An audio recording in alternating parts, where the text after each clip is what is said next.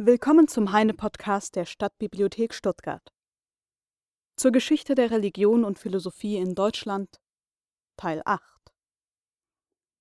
Ich habe schon früher erwähnt, dass die Kritik der reinen Vernunft bei ihrem Erscheinen nicht die geringste Sensation gemacht. Erst mehrere Jahre später, als einige scharfsinnige Philosophen Erläuterungen über dieses Buch geschrieben, erregte es die Aufmerksamkeit des Publikums. Und im Jahr 1789 war in Deutschland von nichts mehr die Rede als von Kantscher Philosophie. Und sie hatte schon in Hülle und Fülle ihre Kommentare, Chrestomatien, Anmerkung, Zusammenstellung von Texten und Textauszügen, Erklärungen, Beurteilungen, Apologien und so weiter. Man braucht nur einen Blick auf den ersten besten philosophischen Katalog zu werfen, und die Unzahl von Schriften, die damals über Kant erschienen, zeugt hinreichend von der geistigen Bewegung, die von diesem einzigen Manne ausging. Bei den einen zeigt sich ein schäumender Enthusiasmus, bei den anderen eine bittere Verdrießlichkeit, bei vielen eine glotzende Erwartung über den Ausgang dieser geistigen Revolution. Wir hatten Emöten in der geistigen Welt ebenso gut wie ihr in der materiellen Welt. Und beim Niederreißen des alten Dogmatismus echauffierten wir uns ebenso sehr wie ihr beim Sturm der Bastille. Es waren freilich ebenfalls nur ein paar alte Invaliden, welchen den Dogmatismus, das ist die Wolfsche Philosophie, verteidigten. Es war eine Revolution, und es fehlte nicht an Greuel. Unter der Partei der Vergangenheit waren die eigentlich guten Christen über jene Greuel am wenigsten ungehalten, ja sie wünschten sich noch schlimmere Greuel, damit sich das Maß fülle und die Konterrevolution desto schneller als notwendige Reaktion stattfinde.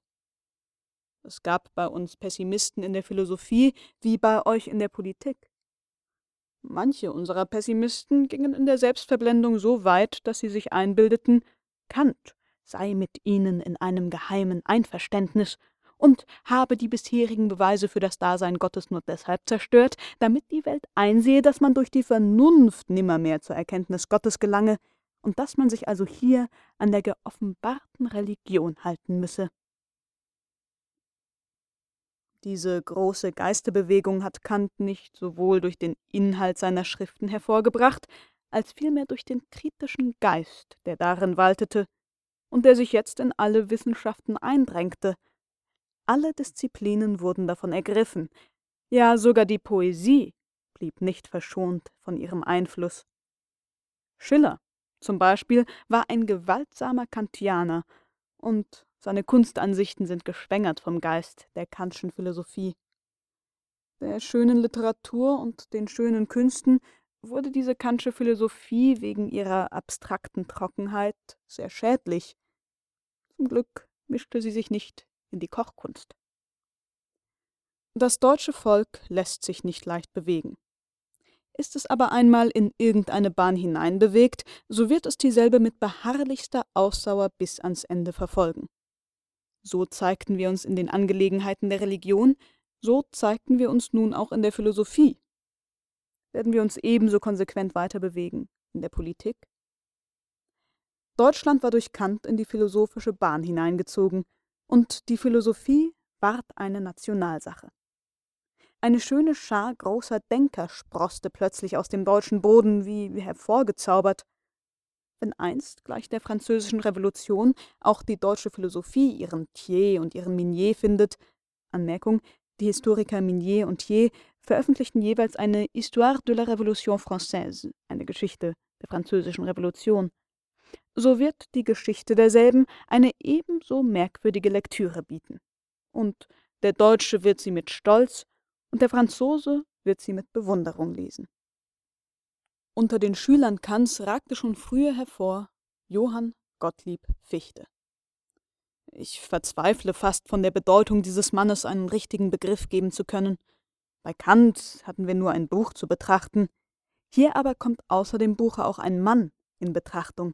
In diesem Manne sind Gedanke und Gesinnung eins, und in solcher großartigen Einheit wirken sie auf die Mitwelt. Wir haben daher nicht bloß eine Philosophie zu erörtern, sondern auch einen Charakter, durch den sie gleichsam bedingt wird. Und um beider Einfluss zu begreifen, bedürfte es wohl auch einer Darstellung der damaligen Zeitverhältnisse. Welch weitreichende Aufgabe. Vollauf sind wir gewiss entschuldigt, wenn wir hier nur dürftige Mitteilungen bieten. Schon über den fichtischen Gedanken ist sehr schwer zu berichten. Auch hier stoßen wir auf eigentümliche Schwierigkeiten. Sie betreffen nicht bloß den Inhalt, sondern auch die Form und die Methode.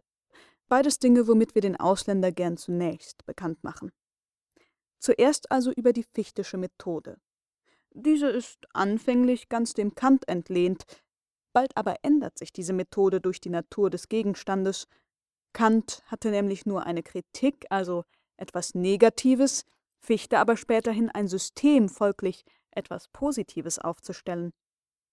Wegen jenes Mangels an einem festen System hat man der kantischen Philosophie manchmal den Titel Philosophie absprechen wollen. In Beziehung auf Immanuel Kant selber hatte man recht, keineswegs aber in Beziehung auf die Kantianer, die aus Kants Sätzen eine hinlängliche Anzahl von festen Systemen zusammengebaut.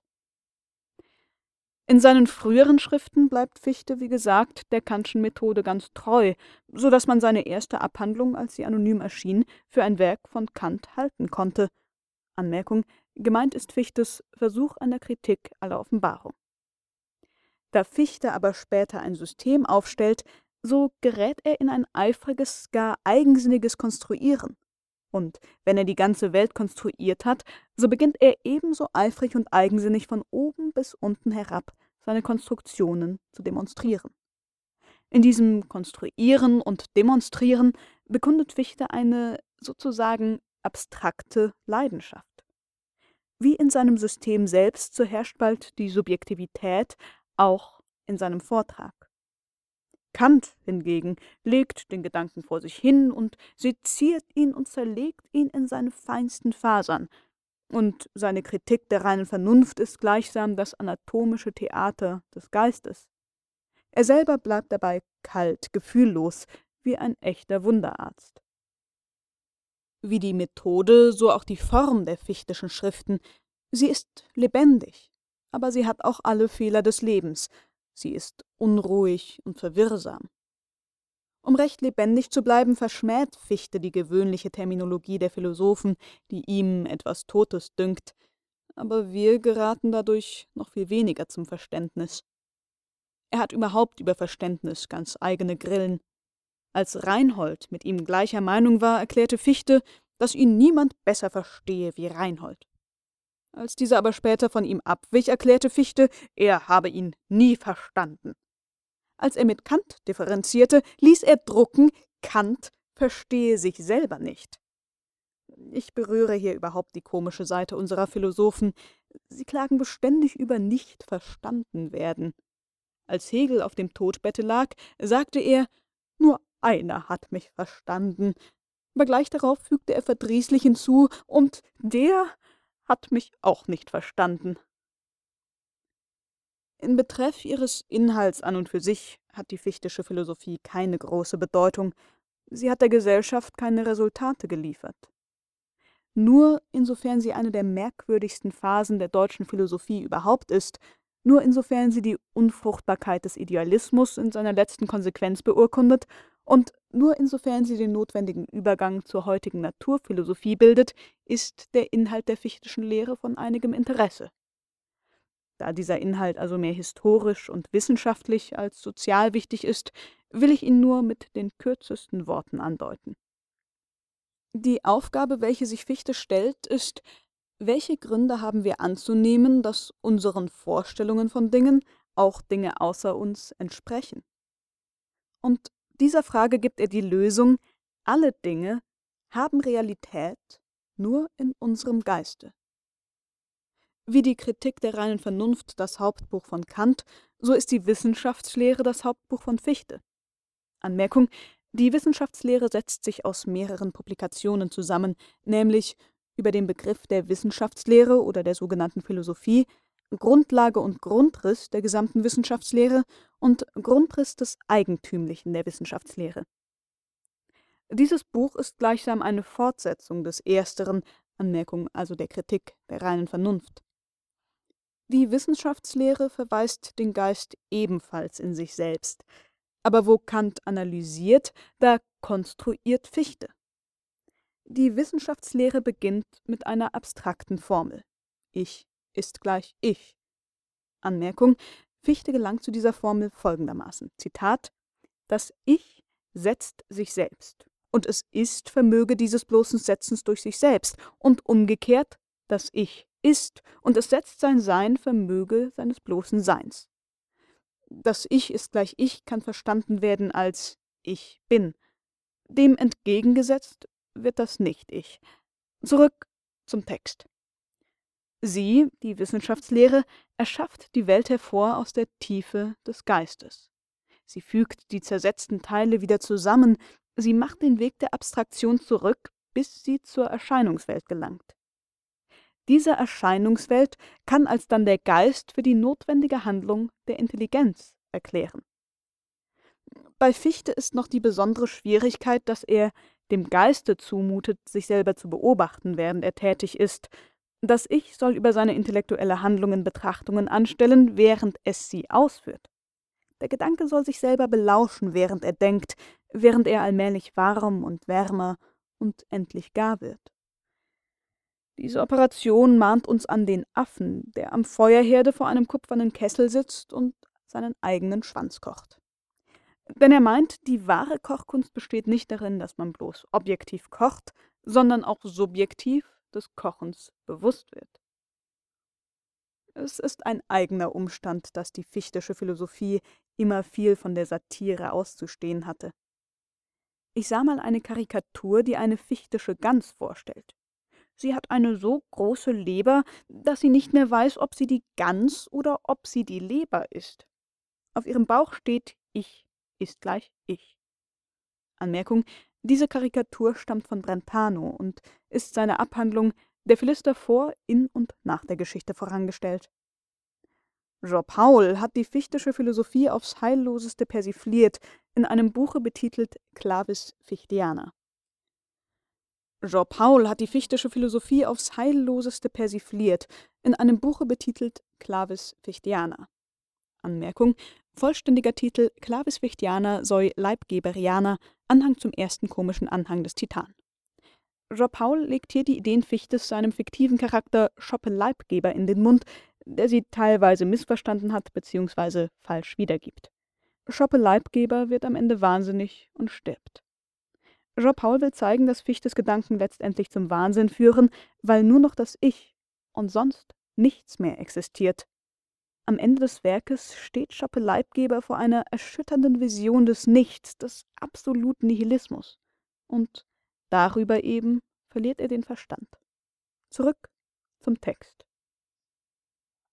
Dass der Idealismus in seiner konsequenten Durchführung am Ende gar die Realität der Materie leugnete, das erschien dem großen Publikum als ein Spaß, der zu weit getrieben. Wir mokierten uns nicht übel über das fichtische Ich, welches die ganze Erscheinungswelt durch sein bloßes Denken produzierte. Unseren Spöttern kam dabei ein Missverständnis zustatten, das zu populär geworden, als dass ich es unerwähnt lassen dürfte. Der große Haufe meinte nämlich, das fichtische Ich, das sei das Ich von Johann Gottlieb Fichte, und dieses individuelle Ich leugne alle anderen Existenzen. Welche Unverschämtheit, riefen die guten Leute. Dieser Mensch glaubt nicht, dass wir existieren, wir, die wir weit korpulenter als er und als Bürgermeister und Amtsaktuare sogar seine Vorgesetzten sind. Die Damen fragten, glaubt er nicht wenigstens an die Existenz seiner Frau? Nein? Und das lässt Madame Fichte so hingehen? Das fichtische Ich ist aber kein individuelles Ich, sondern das zum Bewusstsein gekommene allgemeine Welt-Ich. Das fichtische Denken ist nicht das Denken eines Individuums, eines bestimmten Menschen, der Johann Gottlieb Fichte heißt, es ist vielmehr ein allgemeines Denken, das sich in einem Individuum manifestiert. So wie man sagt, es regnet, es blitzt und so weiter, so sollte auch Fichte nicht sagen, ich denke, sondern es denkt. Das allgemeine Weltdenken denkt in mir. Bei einer Vergleichung der Französischen Revolution mit der deutschen Philosophie habe ich einst, mehr aus Scherz als im Ernste, den Fichte mit Napoleon verglichen. Anmerkung in der Einleitung zu Karldorf über den Adel. Aber in der Tat, es bieten sich hier bedeutsame Ähnlichkeiten. Nachdem die Kantianer ihr terroristisches Zerstörungswerk vollbracht, erscheint Fichte. Wie Napoleon erschienen, nachdem die Konvention ebenfalls mit einer reinen Vernunftkritik die ganze Vergangenheit niedergerissen hatte. Napoleon und Fichte repräsentieren das große, unerbittliche Ich, bei welchem Gedanke und Tat eins sind. Und die kolossalen Gebäude, welche beide zu konstruieren wissen, zeugen von einem kolossalen Willen. Aber durch die Schrankenlosigkeit dieses Willens gehen jene Gebäude gleich wieder zugrunde. Und die Wissenschaftslehre wie das Kaiserreich zerfallen und verschwinden ebenso schnell, wie sie entstanden. Das Kaiserreich gehört nur noch der Geschichte, aber die Bewegung, welche der Kaiser in der Welt hervorgebracht, ist noch immer nicht gestillt. Und von dieser Bewegung lebt noch unsere Gegenwart. So ist es auch mit der fichtischen Philosophie, sie ist ganz untergegangen, aber die Geister sind noch aufgeregt von den Gedanken, die durch Fichte laut geworden, und unberechenbar ist die Nachwirkung seines Wortes. Wenn auch der ganze Transzendentalidealismus ein Irrtum war, so lebte doch in den fichtischen Schriften eine stolze Unabhängigkeit, eine Freiheitsliebe, eine Manneswürde, die besonders auf die Jugend einen heilsamen Einfluss übte. Fichtes Ich war ganz übereinstimmend mit seinem unbeugsamen, hartnäckigen, eisernen Charakter. Die Lehre von einem solchen allmächtigen Ich konnte vielleicht nur einem solchen Charakter entsprossen, und ein solcher Charakter musste, zurückwurzelnd in eine solche Lehre, noch unbeugsamer werden noch hartnäckiger, noch eiserner. Wie musste dieser Mann den gesinnungslosen Skeptikern, den frivolen Eklektikern und den Moderanten von allen Farben ein Greuel sein. Sein ganzes Leben war ein beständiger Kampf. Seine Jugendgeschichte ist eine Reihe von Kümmernissen, wie bei fast allen unseren ausgezeichneten Männern. Armut sitzt an ihrer Wiege und schaukelt sie groß, und diese magere Amme bleibt ihre treue Lebensgefährtin. Nichts ist rührender, als den willenstolzen Fichte zu sehen, wie er sich durch Hofmeisterei in der Welt durchzuquälen sucht. Solches klägliche Dienstbrot kann er nicht einmal in der Heimat finden, und er muss nach Warschau wandern, dort die alte Geschichte. Der Hofmeister missfällt der gnädigen Frau oder vielleicht gar der ungnädigen Kammerjungfer. Seine Kratzfüße sind nicht fein genug, nicht französisch genug, und er wird nicht mehr würdig befunden, die Erziehung eines kleinen polnischen Junkers zu leiten. Johann Gottlieb Fichte wird abgeschafft wie ein Lakai. Er hält von der missvergnügten Herrschaft kaum einen dürftigen Zehrpfennig, verlässt Warschau und wandert nach Königsberg in jugendlichem Enthusiasmus, um Kant kennenzulernen. Das Zusammentreffen dieser beiden Männer ist in jeder Hinsicht interessant, und ich glaube beider Weise und Zustände nicht besser veranschaulichen zu können, als indem ich ein Fragment aus Fichters Tagebuch mitteile, das in einer Biografie desselben, die sein Sohn unlängst herausgegeben, enthalten ist. Anmerkung: Die Biografie trägt den Titel Johann Gottlieb Fichters Leben und literarischer Briefwechsel. Heine zitiert teilweise ungenau. Zitat Am 25. Juni ging ich nach Königsberg ab, mit einem Fuhrmann von dorther, und traf ohne besondere Fährlichkeiten am 1. Juli daselbst ein. Den vierten Kant-Besuch, der mich indes nicht sonderlich aufnahm. Ich hospitierte bei ihm und fand auch da meine Erwartungen nicht befriedigt. Sein Vortrag ist schläfrig. Unterdes schrieb ich dies Tagebuch. Schon lange wollte ich Kant ernsthafter besuchen, fand aber kein Mittel. Endlich fiel ich darauf, eine Kritik aller Offenbarungen zu schreiben und sie ihm statt einer Empfehlung zu überreichen. Ich fing ungefähr den 13. damit an und arbeitete seitdem ununterbrochen fort. Am 18. August überschickte ich endlich die nun fertig gewordene Arbeit an Kant und ging den 25. hin, um sein Urteil darüber zu hören. Er empfing mich mit ausgezeichneter Güte und schien sehr wohl mit der Abhandlung zufrieden. Zu einem näheren wissenschaftlichen Gespräche kam es nicht, Wegen meiner philosophischen Zweifel verwies er mich an seine Kritik der reinen Vernunft und an den Hofprediger Schulz, den ich sofort aufsuchen werde. Am 26. speiste ich bei Kant in Gesellschaft des Professor Sommer und fand einen sehr angenehmen, geistreichen Mann an Kant. Erst jetzt erkannte ich Züge in ihm, die des großen, in seinen Schriften niedergelegten Geistes würdig sind. Den 27. endige ich dieses Tagebuch, nachdem ich vorher schon die Exzerpte aus den kantischen Vorlesungen über Anthropologie, welche mir Herr von Eskelin, beendigt hatte. Zugleich beschließe ich, jenes Hinführo ordentlich alle Abende vor Schlafengehen fortzusetzen und alles Interessante, was mir begegnet, besonders aber Charakterzüge und Bemerkungen, einzutragen. Den 28. abends. Noch gestern fing ich an, meine Kritik zu revidieren und kam auf recht gute tiefe Gedanken, die mich aber leider überzeugten, dass die erste Bearbeitung von Grund aus oberflächlich ist. Heute wollte ich die neuen Untersuchungen fortsetzen, fand mich aber von meiner Fantasie so fortgerissen, dass ich den ganzen Tag nichts habe tun können. In meiner jetzigen Lage ist dies nun leider kein Wunder. Ich habe berechnet, dass ich von heute an nur noch vierzehn Tage hier subsistieren kann. Freilich bin ich schon in solchen Verlegenheiten gewesen, aber es war in meinem Vaterlande. Und dann wird es bei zunehmenden Jahren und dringenderem Ehrgefühl immer härter. Ich habe keinen Entschluss, ich kann keinen fassen. Dem Pastor Borowski, zu welchem Kant mich gehen ließ, werde ich mich nicht entdecken. Soll ich mich ja entdecken, so geschieht es an niemand als Kant selbst. Am 29. ging ich zu Borowski und fand an ihm einen recht guten, ehrlichen Mann. Er schlug mir eine Kondition vor, die aber noch nicht völlig gewiss ist und die mich auch gar nicht sehr freut. Zugleich nötigte er mir durch seine Offenheit das Geständnis ab, dass ich pressiert sei, eine Versorgung zu wünschen. Er riet mir, zu Professor W. zu gehen. Arbeiten habe ich nicht gekonnt. Am folgenden Tage ging ich in der Tat zu W. und nachher zum Hofprediger Schulz. Die Aussichten bei ersterem sind sehr misslich, doch sprach er von Hauslehrerstellen im Kurländischen, die mich ebenfalls nur die höchste Not anzunehmen bewegen wird. Nachher zum Hofprediger, wo mich anfangs seine Gattin empfing, auch er erschien aber in mathematische Zirkel vertieft.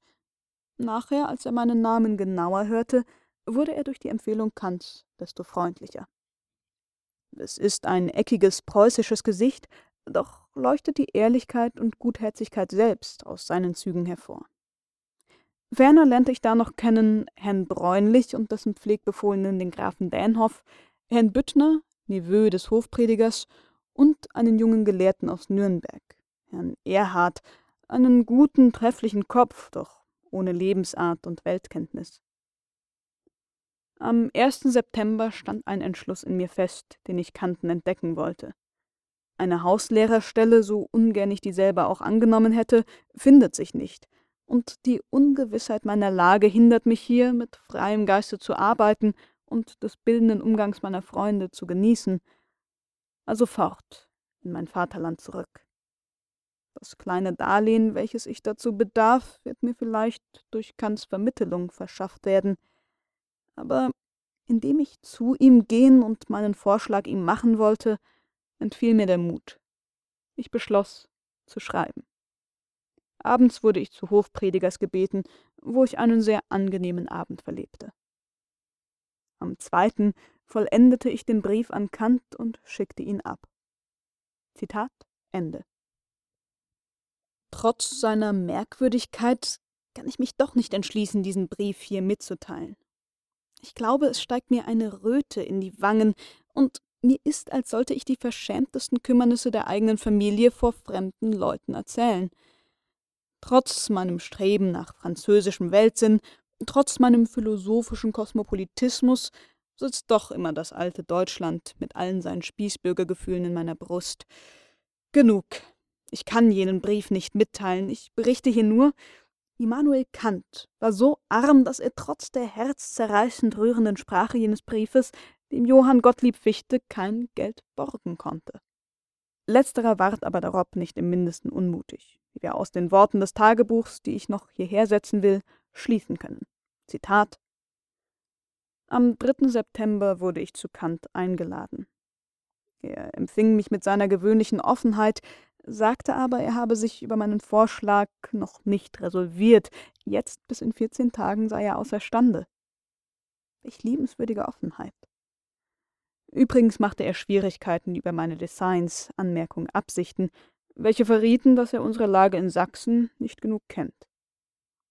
Alle diese Tage habe ich nichts gemacht, ich will aber wieder arbeiten und das Übrige schlechthin Gott überlassen. Am sechsten ich war zu Kant gebeten, der mir vorschlug, mein Manuskript über die Kritik aller Offenbarungen durch Vermittlung des Herrn Pfarrer Borowski an Buchhändler Hartung zu verkaufen. Es sei gut geschrieben, meinte er, da ich von Umarbeitung sprach. Ist dies wahr? Und doch sagt es Kant. Übrigens schlug er mir meine erste Bitte ab. Am zehnten war ich zu mittags bei Kant. Nichts von unserer Affäre. Magister Gensichen war zugegen und nur allgemeine, zum Teil sehr interessante Gespräche. Auch ist Kant ganz unverändert gegen mich derselbe. Am 13. Heute wollte ich arbeiten und tue nichts. Mein Missmut überfällt mich. Wie wird dies ablaufen? Wie wird es heute über acht Tage um mich stehen? Da ist mein Geld rein aufgezehrt. Zitat Ende. Nach vielem Umherirren, nach einem langen Aufenthalt in der Schweiz, findet Fichte endlich eine feste Stellung in Jena. Und von hier aus datiert sich seine Glanzperiode. Jena und Weimar, zwei sächsische Städtchen, die nur wenige Stunden voneinander entfernt liegen, waren damals der Mittelpunkt des deutschen Geisterlebens. In Weimar war der Hof und die Poesie, in Jena war die Universität und die Philosophie. Dort sahen wir die größten Dichter, hier die größten Gelehrten Deutschlands. Anno 1794 begann Fichte seine Vorlesungen in Jena. Die Jahreszahl ist bedeutsam und erklärt sowohl den Geist seiner damaligen Schriften als auch die Tribulationen, Anmerkung, die Leiden, denen er seitdem ausgesetzt stand und denen er vier Jahre später endlich unterlag. Anno 1798 nämlich erheben sich gegen ihn die Anklagen wegen Atheismus, die ihm unleidliche Verfolgungen zuziehen und auch seinen Abgang von Jena bewirken. Anno 1798 nämlich erheben sich gegen ihn die Anklagen wegen Atheismus, die ihm unleidliche Verfolgungen zuziehen und auch seinen Abgang von Jena bewirken. Anmerkung: Ausgelöst wurde dies durch die anonyme Schrift Schreiben eines Vaters an seinen studierenden Sohn über den fichtischen und vorbergschen Atheismus. Diese Begebenheit, die merkwürdigste in Fichtes Leben, hat zugleich eine allgemeine Bedeutung, und wir dürfen nicht davon schweigen. Hier kommt auch Fichtes Ansicht von der Natur Gottes ganz eigentlich zur Sprache. In der Zeitschrift Philosophisches Journal, welches Fichte damals herausgab, druckte er einen Aufsatz betitelt Entwicklung des Begriffs Religion, der ihm von einem gewissen Vorberg, welcher Schullehrer zu Saalfeld, eingesendet worden. Anmerkung Vorberg stellt darin die Überlegung an, dass es eine moralische Weltordnung ohne Existenz Gottes geben kann. Diesem Aufsatz fügte er Fichte noch eine kleine erläuternde Abhandlung hinzu unter dem Titel Über den Grund unseres Glaubens an eine göttliche Weltregierung. Anmerkung: Darin verteidigt Fichte die Überlegungen Vorbergs. Er vertritt jedoch keine atheistische Position, sondern wehrt sich bloß gegen eine anthropomorphe, also vermenschlichte Vorstellung Gottes, weil diese Gott zu klein denke.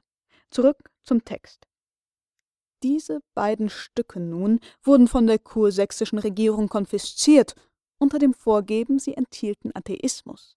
Und zugleich ging von Dresden aus ein Requisitionsschreiben an den Weimarschen Hof, worin derselbe aufgefordert wurde, den Professor Fichte ernstlich zu bestrafen.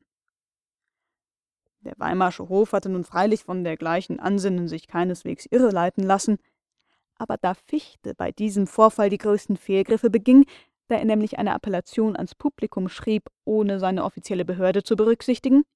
Anmerkung: Vollständiger Titel: Appellation an das Publikum gegen die Anklage des Atheismus, eine Schrift, die man erst zu lesen bittet, ehe man sie konfisziert. So hat diese die Weimarsche Regierung verstimmt und von außen bedrängt, dennoch nicht vermeiden können, den in seinen Ausdrücken unvorsichtigen Professor mit einer gelinden Rüge zu erquicken. Fichte aber, der sich in seinem Recht glaubte, wollte solche Rüge nicht geduldig hinnehmen und verließ Jena. Nach seinen damaligen Briefen zu schließen, wurmte ihn ganz besonders das Verhalten zweier Männer, die durch ihre amtliche Stellung in seiner Sache besonders wichtige Stimmen hatten. Und dieses waren seine Ehrwürden der Oberkonsistorialrat von Herder und seine Exzellenz der Geheimrat von Goethe. Aber beide sind hinreichend zu entschuldigen.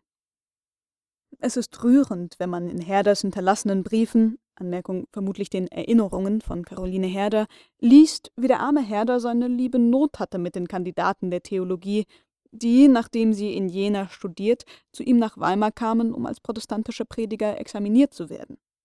Über Christus, den Sohn, wagte er im Examen sie gar nicht mehr zu befragen. Er war froh genug, wenn man ihm nur die Existenz des Vaters zugestand. Was Goethe betrifft, so hat er sich in seinen Memoiren über obiges Ereignis folgendermaßen geäußert. Zitat Nach Reinholds Abgang von Jena, der mit Recht als ein großer Verlust für die Akademie erschien, war mit Kühnheit, ja Verwegenheit, an seine Stelle Fichte berufen worden, der in seinen Schriften sich mit Großheit, aber vielleicht nicht ganz gehörig über die wichtigsten Sitten und Staatsgegenstände erklärt hatte. Er war eine der tüchtigsten Persönlichkeiten, die man je gesehen, und an seinen Gesinnungen im höheren Betracht nichts auszusetzen, aber wie hätte er mit der Welt, die er als seinen erschaffenen Besitz betrachtet, gleichen Schritt halten sollen? Da man ihm die Stunden, die er zu öffentlichen Vorlesungen benutzen wollte, an Werktagen verkümmert hatte, so unternahm er Sonntagsvorlesungen, deren Einleitung Hindernisse fand. Kleine und größere daraus entspringende Widerwärtigkeiten waren kaum, nicht ohne Unbequemlichkeit der oberen Behörden, getuscht und geschlichtet, als uns dessen Äußerungen über Gott und göttliche Dinge, über die man freilich besser ein tiefes Stillschweigen beobachtet, von außen beschwerende Anregungen zuzogen.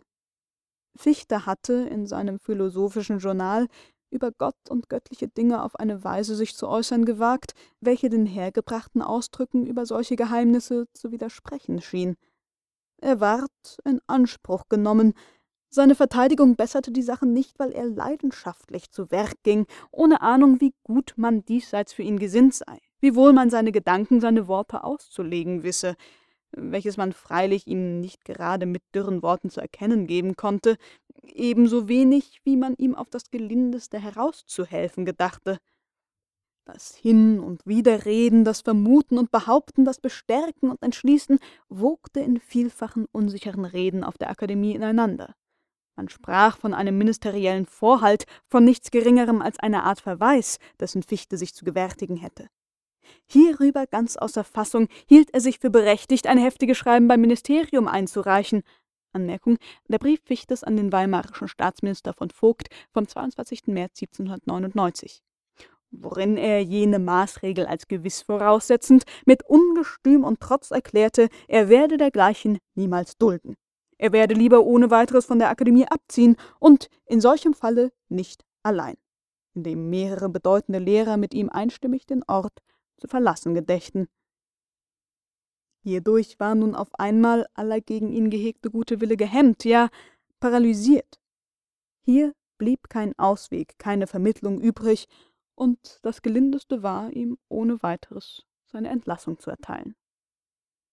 Nun erst, nachdem die Sache sich nicht mehr ändern ließ, vernahm er die Wendung, die man ihr zu geben im Sinne gehabt, und er musste seinen übereilten Schritt bereuen, wie wir ihn bedauerten.